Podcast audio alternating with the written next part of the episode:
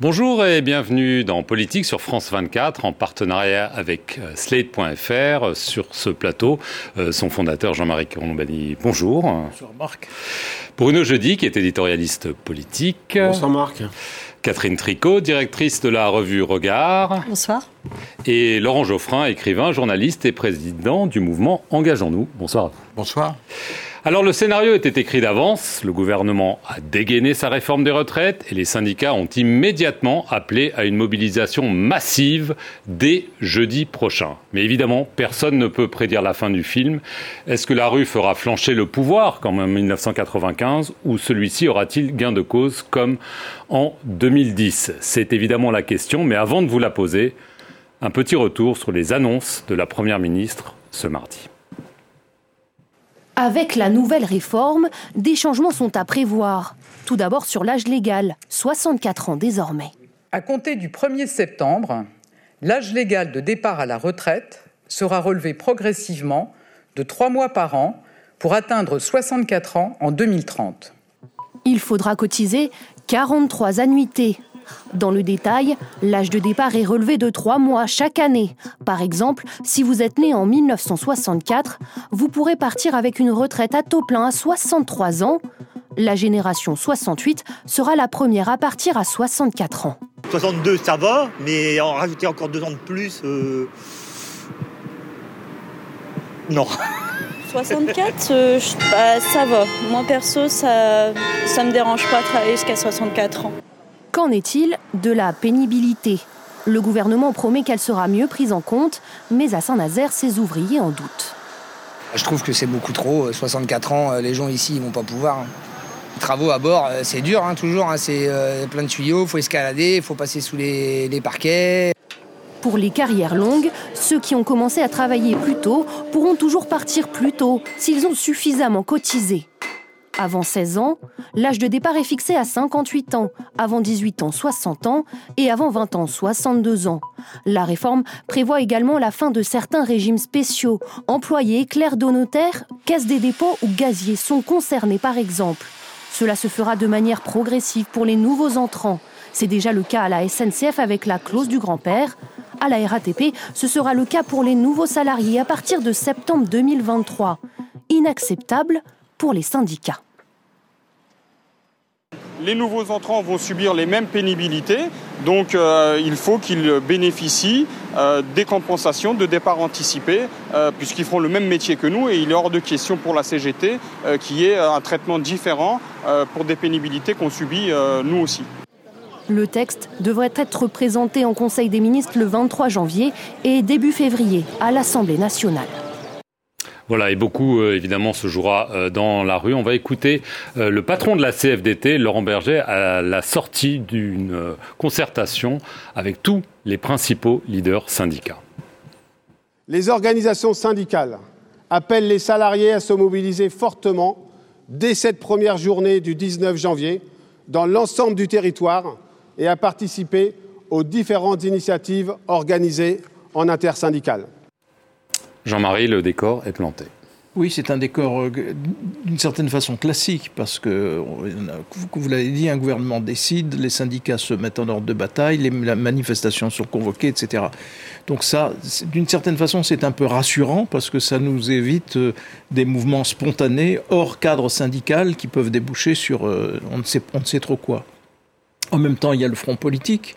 Le front politique est, plus original parce qu'il est plus paisible d'une certaine façon.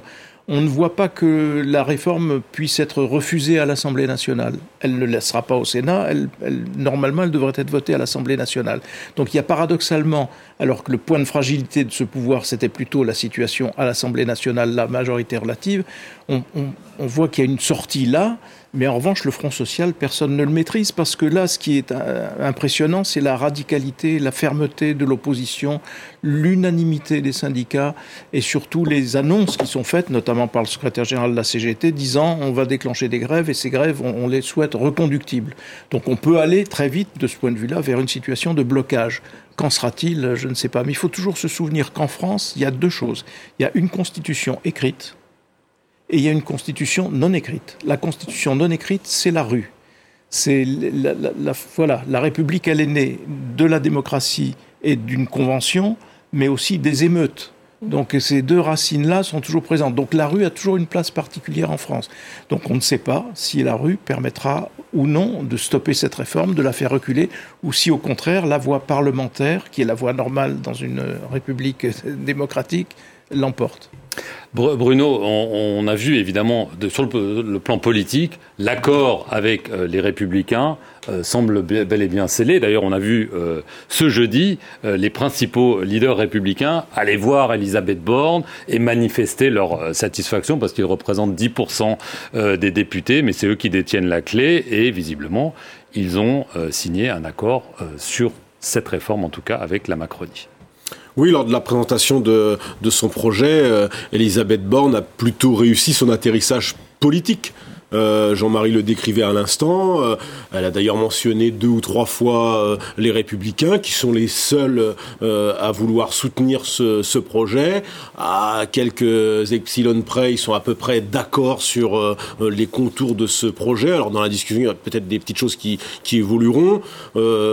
Éric Ciotti, nouveau président, a réussi à peu près à faire rentrer tout le monde dans les clous, même si on a entendu la petite musique de Xavier Bertrand pointer des, des choses qui, n'allaient pas, notamment euh, la cotisation, enfin la, possibilité de cotiser 44 ans pour un certain nombre de, euh, de, Français euh, salariés et qui, vont cotiser plus longtemps que, que les 43 ans paliers bornes qu'avait fixé la Première ministre maximum. donc sur le plan politique, l'atterrissage est plutôt réussi, mais ça, ça ne réglera pas le problème de, le problème de la rue. Emmanuel Macron savait depuis le début qu'il avait la possibilité d'avoir un accord avec les républicains. Ça a pris un peu de temps. C'est pour ça, à mon avis, qu'il a ajouté un mois de concertation officiellement avec les syndicats, mais en fait, c'était avec euh, les républicains. Euh, Éric Ciotti étant, euh, ayant été élu début, début décembre, lui-même devant un petit peu montrer des, des, des, des signaux d'apaisement entre les républicains du Sénat qui étaient accrochés à ce qu'ils votent depuis deux ans, c'est-à-dire exactement pratiquement le projet de Madame Borne, et puis ceux de l'Assemblée qui sont euh, beaucoup plus, j'allais dire, à l'Assemblée, il y a 62 députés LR, et puis il y a beaucoup de positions euh, différentes. Mais enfin, bon, de toute façon, les républicains, c'était très compliqué. il y en a peut-être une dizaine qui s'abstiendront, qui voteront contre, on verra à l'arrivée, mais ça n'empêchera pas le projet politiquement de passer. Il faut quand même ajouter qu'à l'Assemblée, même si ça devrait passer, il va quand même y avoir une bataille d'amendements, une bataille politique très forte, parce que, à mon avis, la, NUPES, avec toutes ses composantes, euh, et les filles communistes en tête, vont, vont, vont sérieusement euh, essayer d'empêcher le passage par euh, l'obstruction parlementaire classique qui prévaut dans ce genre de cas. On rejoue exactement ce qui s'est joué en 2010 de ce point de vue-là. Moi, je relisais un peu tout ce qui avait été écrit avant 2010 et les 14 manifestations, les longues manifestations qui ont suivi se présentait exactement de la même manière. Et Nicolas Sarkozy avait fait euh, passer euh, son projet qui relevait de deux ans. Euh, Parce qu'il avait, il avait un casting politiquement très fort qui a tenu et qui, après chaque manifestation à la télévision, on avait un coup Fillon, un coup Wörth, et ils ont tenu face à la rue. Et, Laurent Geoffrin, je rappelais 2010, le gouvernement a gagné, je rappelais aussi 1995, là c'est la rue qui a gagné. Il y, a, une chose qui m'a frappé, que je n'avais pas bien vu au départ, c'est que euh, il touche aussi aux régimes spéciaux. Ah, il touche par les entrants. Il ne pas en question l'ensemble du statut de l'ensemble des salariés. Oui, ils vont être supprimés, mais euh, à long terme. Dans 40 ans, en fait. Quand, les, quand les entrants euh, seront à la retraite. Mais il touche quand même. Et, en 95, c'est ça qui s'était passé. C'est qu'il y avait une réforme globale de la, de la Sécu que Juppé pouvait plus ou moins vendre, éventuellement à la CVDT, mais il touchait aux régimes spéciaux. Et c'est ça qui, l'a fait tomber. C'est la grève de la SNCF principalement qui a mis le gouvernement euh, dans les cordes.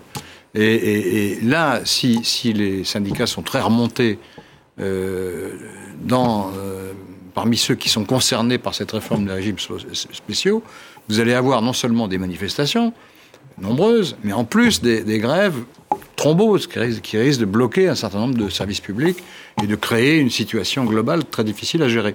Donc là, il y a un risque réel, je trouve. Alors justement, on, va écouter euh, sur le risque euh, face à la mobilisation le porte-parole du euh, gouvernement Olivier Véran à la sortie du Conseil des ministres et il est confiant. On ne se projette pas là dans l'idée d'une mobilisation massive ou de l'impact de cette mobilisation. Je l'ai dit, nous sommes sortis de la phase de la concertation et nous rentrons dans la phase de l'explication, de l'information, de la discussion avec les Français pour expliquer, réexpliquer pourquoi il est fondamental que nous procédions à cette réforme des retraites.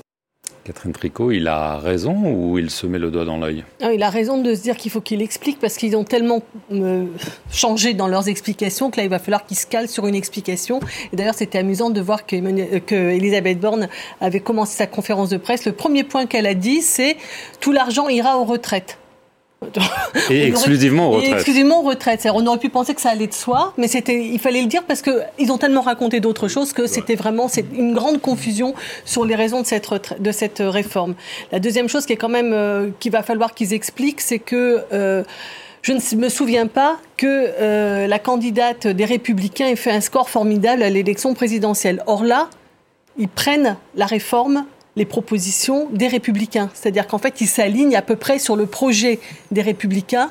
Et euh, c'est pas comme ça que euh, les Français avaient imaginé euh, voter lors de, lors de l'élection présidentielle. Et le troisième petite chose que je pense qu'ils devraient quand même regarder avec grande attention et qui fait une grosse différence avec 1995, c'est le poids de l'extrême droite. Et je pense que le fait qu'à l'intérieur des républicains, il y en ait quelques-uns notamment Xavier Bertrand ou Aurélien Pradier, qui ont euh, mis des doutes sur le fait que les républicains votent cette réforme, parce que cette réforme, elle est refusée aussi par les salariés qui peuvent éventuellement se reconnaître dans la droite, euh, eh ben c'est la Marine Le Pen qui va ramasser tout ça. C'est-à-dire que celle qui représente finalement le courant de droite avec un discours social, c'est elle et ce n'est plus que elle. Et donc, dans ces conditions, je pense que Marine Le Pen risque d'engranger encore des soutiens politiques et que donc on est dans une situation, je pense, de gravité politique extrême avec un pouvoir qui n'est pas légitime politiquement je me souviens d'une remarque que vous m'aviez fait. Il est légitime au sens où il a été élu, mais il n'avait pas, dit sur exactement les termes de cette, de cette réforme. Ah, si, quand même. Non, là, le, contenu, Il a quand même annoncé 65, puis 64. on ne sera à nouveau pas d'accord là-dessus parce, que, ce procès en illégitimité est absurde. C'est pas un procès en illégitimité en tant que président. en certains orateurs de la NUPES, c'est ça. Mais moi, c'est pas ce que je dis. Je dis pas qu'il est. Je ne dis pas. Non, il est pas. Non, il est légitime en tant que président. Il n'a pas fait campagne. Donc, voilà. Mais la seule chose qu'on ait retenue de ça, non, campagne, c'est l'engagement de la réforme des retraites. Alors, Catherine, à mon avis, ça lui a même coûté peut-être la majorité absolue aux, législatives. Et vous, vous reconnaissez que quand il a expliqué sa réforme, il a expliqué qu'il le faisait pour réformer l'hôpital et l'école. Donc, aujourd'hui, c'est autre chose. Quand je, non, mais quand il je. A un peu dit le tout, son contraire, on est quand je dis, mais il a sans doute perdu les législatives. Non, mais quand je. Oui, mais quand je dis. Quand je dis qu'aujourd'hui, c'est le projet des républicains qui est sur la table, c'est pas simplement la question de l'âge. Ce n'est pas la question de l'âge. Il n'y avait pas la pension minimale, c'était 65 ans. Non, mais ce que je veux dire, c'est que ce n'est pas simplement une question d'âge, c'est une question de pourquoi on fait cette réforme. La réforme telle qu'elle est proposée aujourd'hui par euh, bah Emmanuel Macron et son gouvernement est une réforme et qui est une réforme strictement de réajustement des comptes en disant on ne touche à rien, soi-disant on touche pas. Parce que ça, c'est la pérennité du système. Non, mais vous savez bien, vous savez bien que ça, ça se discute. Vous savez très bien qu'il n'y a pas ceux qui veulent la pérennité du système et ceux qui ne la veulent pas. C'est qu'il y a plusieurs options sur la table. Tout le monde veut la pérennité du système. Les opposants veulent augmenter les cotisations et, le gouvernement veut que les gens travaillent voilà. Et dans les opposants, il y en a qui peuvent penser que éventuellement il y a quelques ressources qui pourraient être allouées aux, retraites alors qu'elles le sont à d'autres euh, utilités moins flagrantes. Cela dit, l'argument de l'extrême droite euh, qui pourrait ramasser les tirer les marrons du feu, c'est l'argument utilisé aussi beaucoup par euh, le, leader de la CFDT. Bah, Berger, Mais c'est vrai. je ne sais pas ce que vous en pensez, mais Jean-Marie. Il, il l'évoque beaucoup en s'appuyant sur une idée qui est la sienne et que la CFDT développe et qui est de dire cette réforme est injuste. Et donc, sur la base de cette injustice, en effet, le Front, le Front, National. Alors, ça, ça, se discute d'ailleurs, parce qu'il y a des parts d'injustice dans cette réforme, et puis des correctifs. on sait bien que c'est une part d'injustice. Tout le monde le reconnaît d'ailleurs, oui, bien sûr. et puis, il y a des correctifs. les, classes populaires. Donc, bien sûr. Et puis, il y a des correctifs aussi qui sont là pour euh, euh sorte de bouclier aussi. Et les carrières longues, la pénibilité, l'emploi des seniors. C'est vrai, la pénibilité, elle a été réduite dans, sa, dans son efficacité. Ils sont autant de hein. correction des injustices passées. Ah, la pénibilité, c'est plus que les maladies professionnelles. Ce que je voulais dire, c'est qu'il faut faire la balance nuances quand même de, dans, dans, tout ça. Mais ce qui est aussi euh, en faveur de on Marine a avancé Le Pen, sur la pénibilité quand même. Oui, on a non, parce que quand le, sûr. je dois reconnaître. Non, c'est que les maladies professionnelles. Avec ça. Quand ça a été posé sous le quinquennat de François Hollande, c'était plutôt, euh, ça faisait pas l'unanimité. Aujourd'hui, c'est plutôt une question qui fait unanimité. Après, c'est comment, retiré... comment on avance sur la question mais de la pénibilité. Bruno, vous savez quels sont les critères qu'il a retirés Il a retiré. Son faire du marteau-piqueur, ce n'est pas un critère de pénibilité. Respirer la Là, il est en train de reculer un peu. Mais il recule, c'est-à-dire qu'il les a corriger ce qu'il avait fait au départ.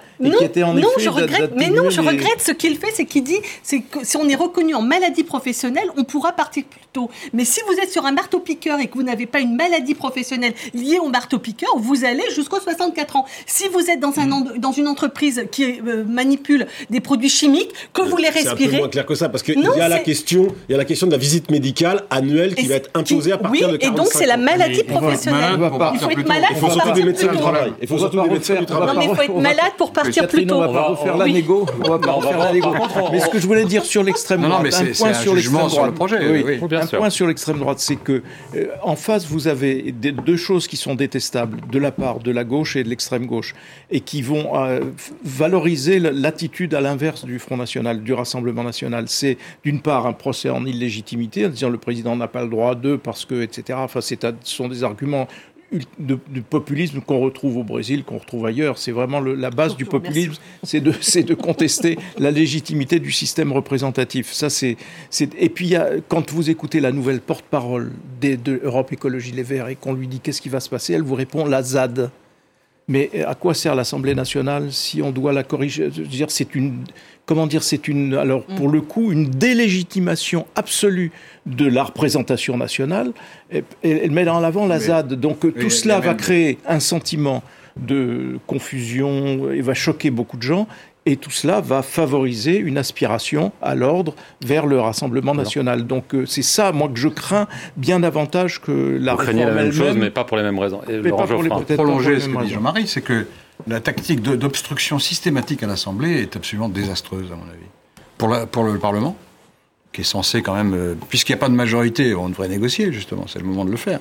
On l'a fait d'ailleurs pour les éoliennes, on le fait pour certains projets, mais très peu. Et, et, et la NUP ou la gauche euh, font de l'obstruction systématique. Mais depuis, euh, le, le, dans les sondages, ils ont perdu. Hein. Oui. les gens, ils n'aiment pas ça. Hein. Et, attendez, je t'avais. Pardon. Et, et, le, le, ça va être la même chose. Qu'il y ait des milliers d'amendements pour remplacer euh, euh, et par peut-être euh, par par pour etc. Mais c'est ridicule. C'est du filibustering à l'américaine. Bon, d'accord, ça existe. Enfin, ça, comme le comme le temps est compté, le temps du, si j'ai bien compris, le temps du, du débat. À Et 20 jours, un jour. Ça sera 20 jours. Mais il n'y aura pas de débat.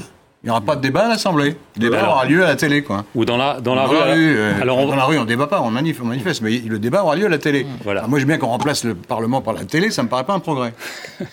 alors, on va, on va regarder le, ce qu'en pensent les, les, Français. Un tout nouveau euh, sondage euh, Odoxa Backbone Consulting sur, d'abord sur la, la réforme. 52% des Français sont opposés à cette réforme des retraites.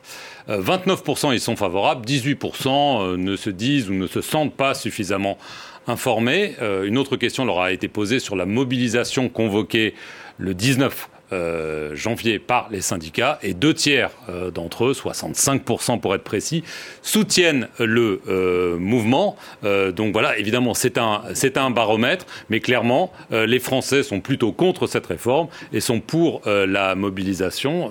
Bruno, ça veut dire quand même que on est parti sans doute pour un mouvement social dur, voire long. On s'en souvient, il n'y a pas si longtemps, en 2019, il y a eu des, des, des grèves et des mouvements très très durs sur la première réforme ah bah, de façon, des retraites malgré le soutien de la CFDT Alors, euh, hiver 2019-2020, c'est-à-dire euh, à la veille du Covid, il y a beaucoup de manifestations, une opposition très importante au projet de réforme de l'époque qui était différent puisque c'était un, projet de réforme des retraites systémique qui ne visait moins à, toucher au recul de, l'âge de départ mais plus au fonctionnement même de des, pensions de retraite. Euh, sur le sondage, rien de nouveau sous le soleil. Vous prenez les sondages en, 80, en, en 2010, c'est exactement, exactement pareil. C'est sans doute un petit peu plus massif quand même. Pourquoi? Parce que d'abord, un, euh, la structure du sondage est, est très intéressante. Grosso modo, les actifs massivement sont opposés à cette, à cette réforme, il faut, le, il faut le dire, que ce soit 65 ou 64, et il n'y a guère que les retraités qui sont, euh, qui sont pour, et donc c'est qui, ne sont pas concernés et qui ne sont pas et qui ne sont pas mis à et qui ne sont pas mis à contribution. Il y a une grande différence entre aujourd'hui et la réforme Fillon-Sarkozy de 2010. C'est qu'en 2010, on leur avait expliqué aux Français, avant de passer de 60 à 62 ans, on leur avait dit c'est la dernière fois. C'est la, c'est la dernière fois. Et on fait ça pour sauver le système.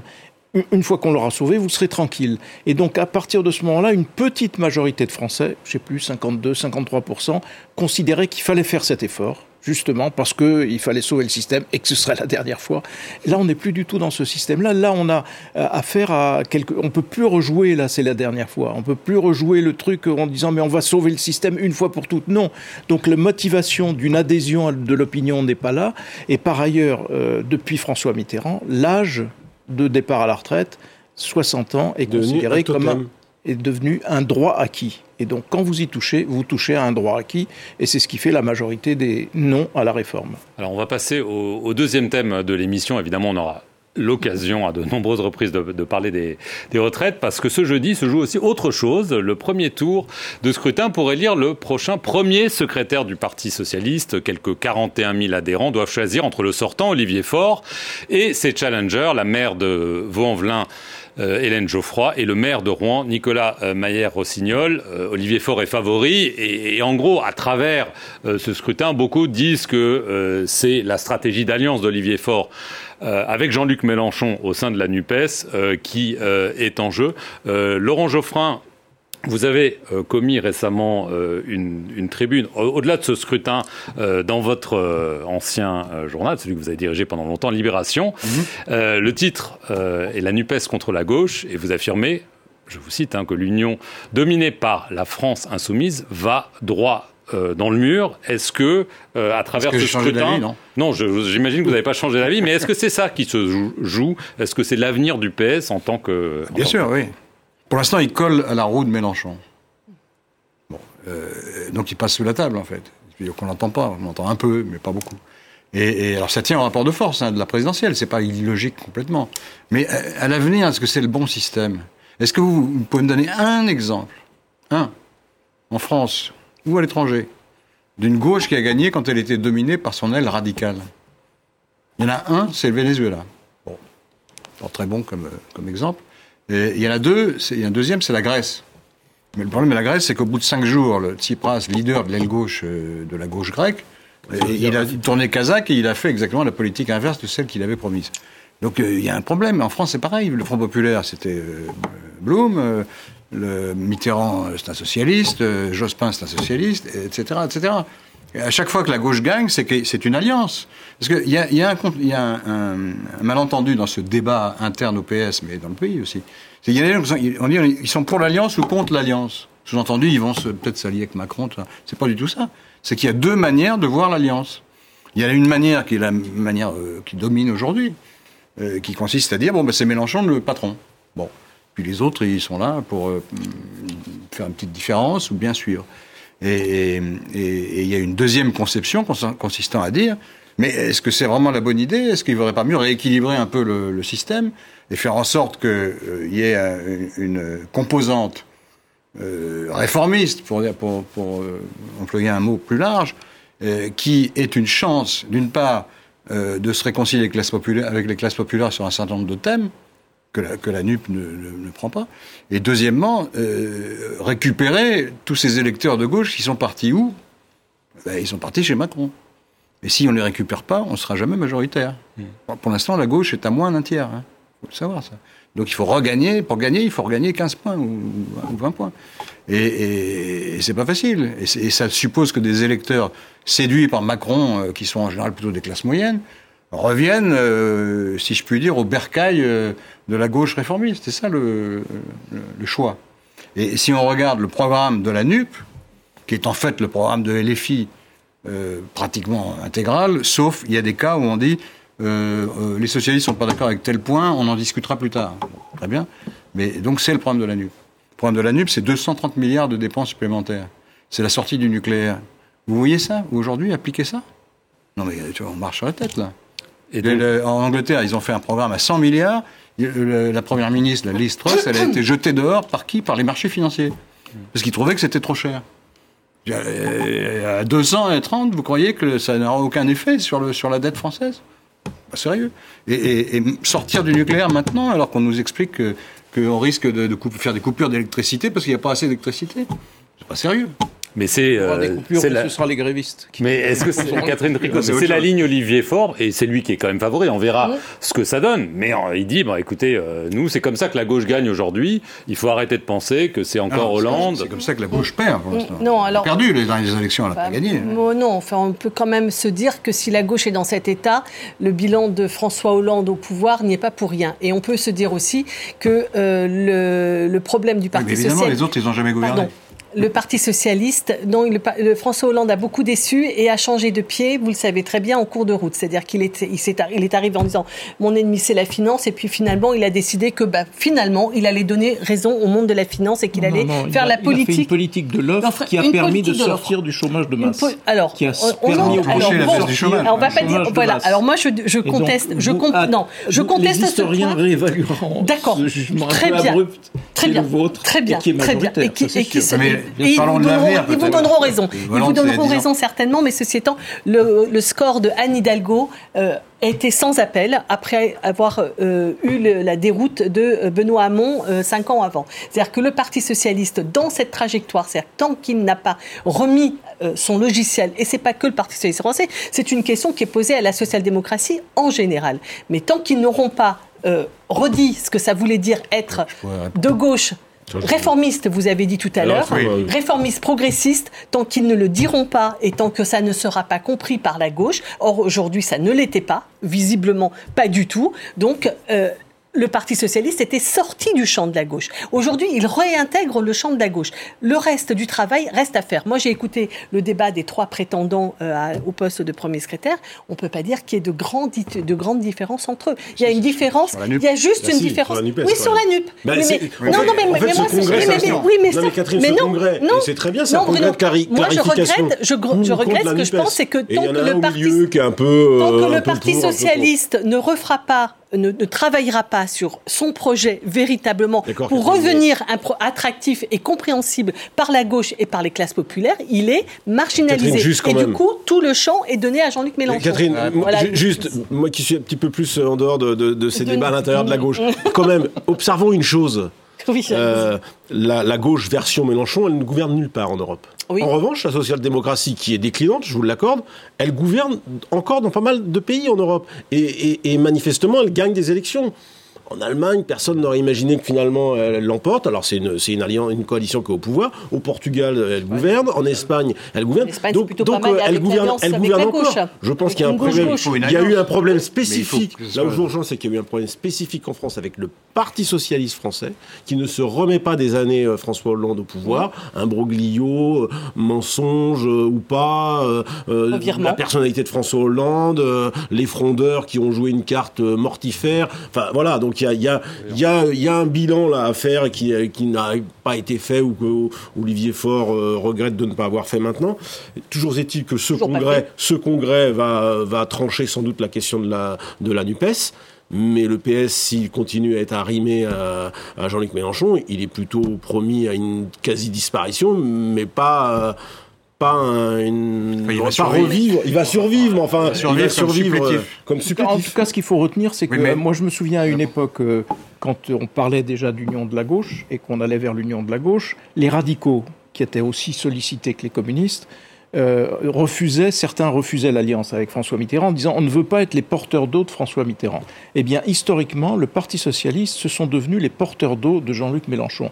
Et ça, c'est une situation, c'est une inversion dans l'histoire absolument hallucinante, mmh. puisque voilà les, des socialistes qui sont maintenant à la remorque d'un parti trotskiste ou d'essence trotskiste. Mais Mélenchon a parlé de son temps et les socialistes ne parlent plus de leur gauche, temps. Parce qu'on dit toujours ah oui, mais c'est ce serait la vraie gauche, l'extrême gauche. Alors, quand, euh, quand euh, le, quand, quand la gauche a été dominée intellectuellement, politiquement par son extrême, eh bien la droite avait une garantie ad vitam de rester au pouvoir. Et c'est ce qui s'était produit au temps de la domination du Parti communiste sur la gauche que François Mitterrand avait réussi à briser.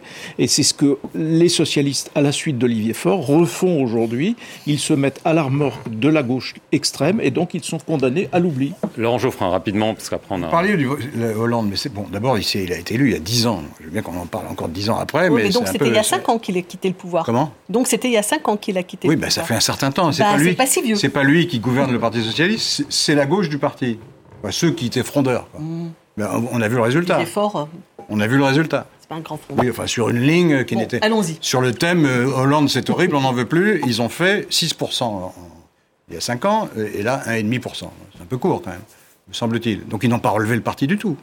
Pas du tout. Alors, ils ont, ils ont utilisé un langage plus à gauche et ils n'ont pas relevé le parti. D'ailleurs, il y a eu la même chose en Grande-Bretagne quand, quand, Corbyn a pris le pouvoir au, au, sein du Parti travailliste. Il était censé relever le parti. Il, a continué. À, laissez-moi terminer. Il, il, il a continué à plonger. Et c'est un, un leader euh, travailliste euh, plus réformiste qui est aujourd'hui favori pour gagner les élections quand même. On va voir Est-ce que ça va améliorer la vie des Anglais C'est pas certain. Je dois vous interrompre. Je termine en 10 secondes. 10 secondes. L'avenir, c'est une politique de gauche réformiste, pas, pas une politique euh, euh, des années 80 où on dépense tout, à tir larigot, où on sort du nucléaire, on se demande comment, et, et où on est obligé de s'occuper des salaires, du travail, et de valoriser le travail, de faire de la planification pour faire la mutation écologique, bref, d'appliquer des méthodes qui sont les méthodes de la social-démocratie. Ce pas les méthodes de la gauche radicale. Ça ne marchera pas, la gauche radicale. C'est l'avenir, vous allez le voir dans tous les pays. C'est aux États-Unis, dans, tous les endroits où, la gauche domine, c'est le centre-gauche qui applique des, bah, si notre monde va bien, c'est super. Non, mais notre monde ne va pas bien, donc il faut inventer autre chose. On, s'arrête euh, là-dessus parce que c'est l'heure de la politique euh, sur les réseaux.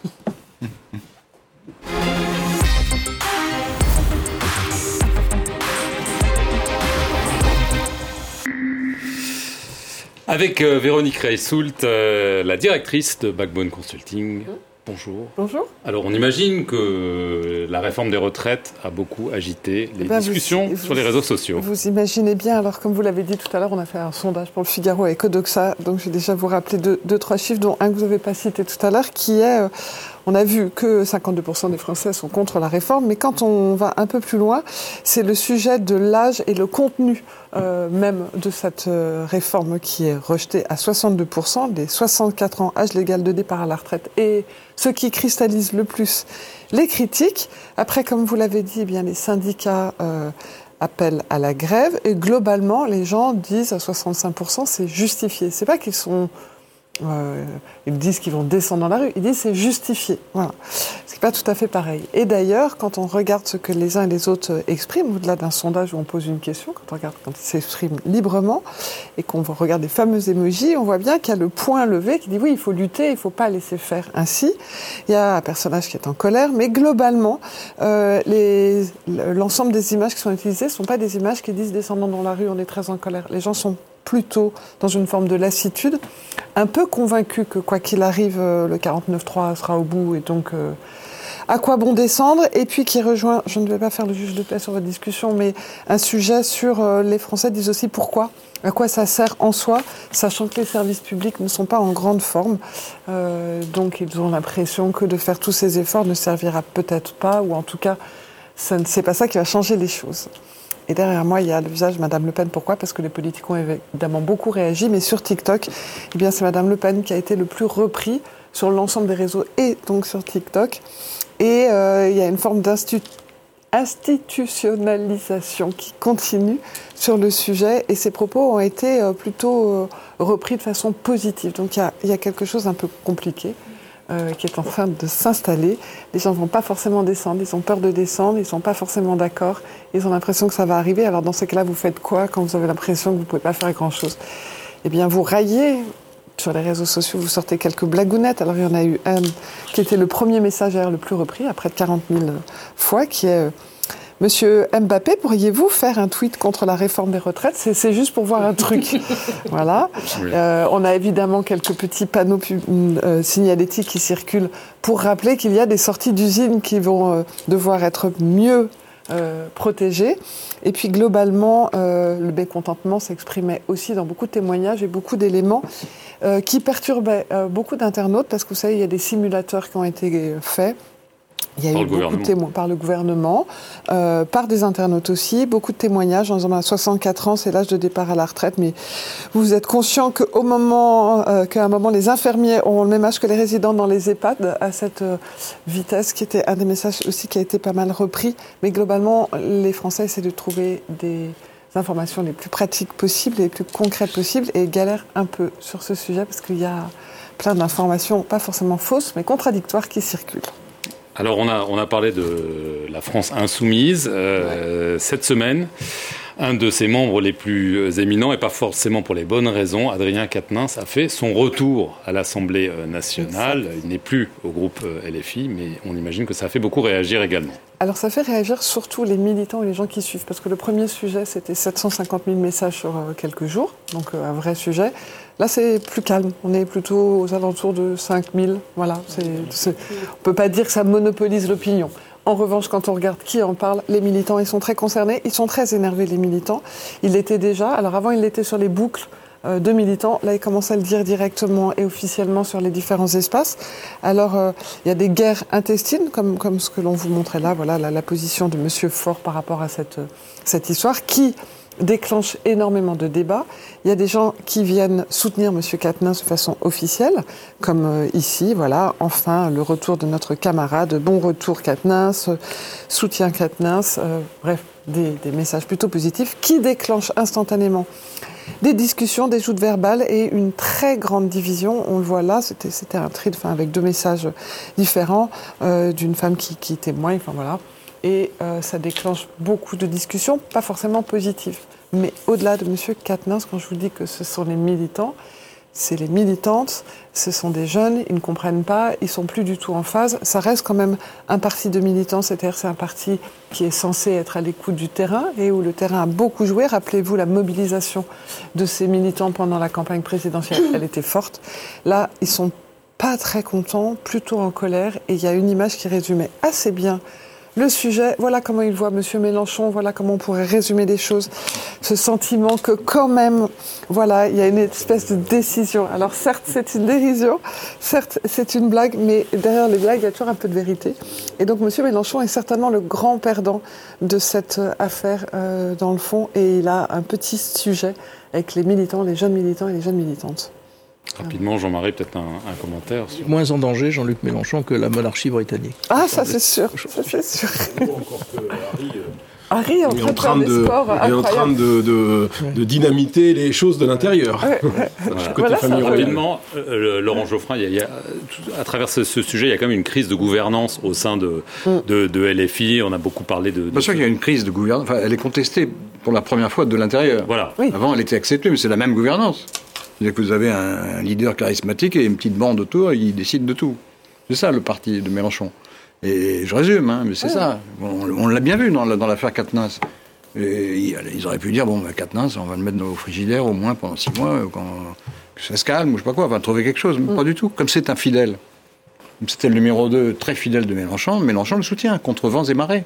Pourquoi? Parce que ça fait, il fait partie de la camarilla euh, centrale.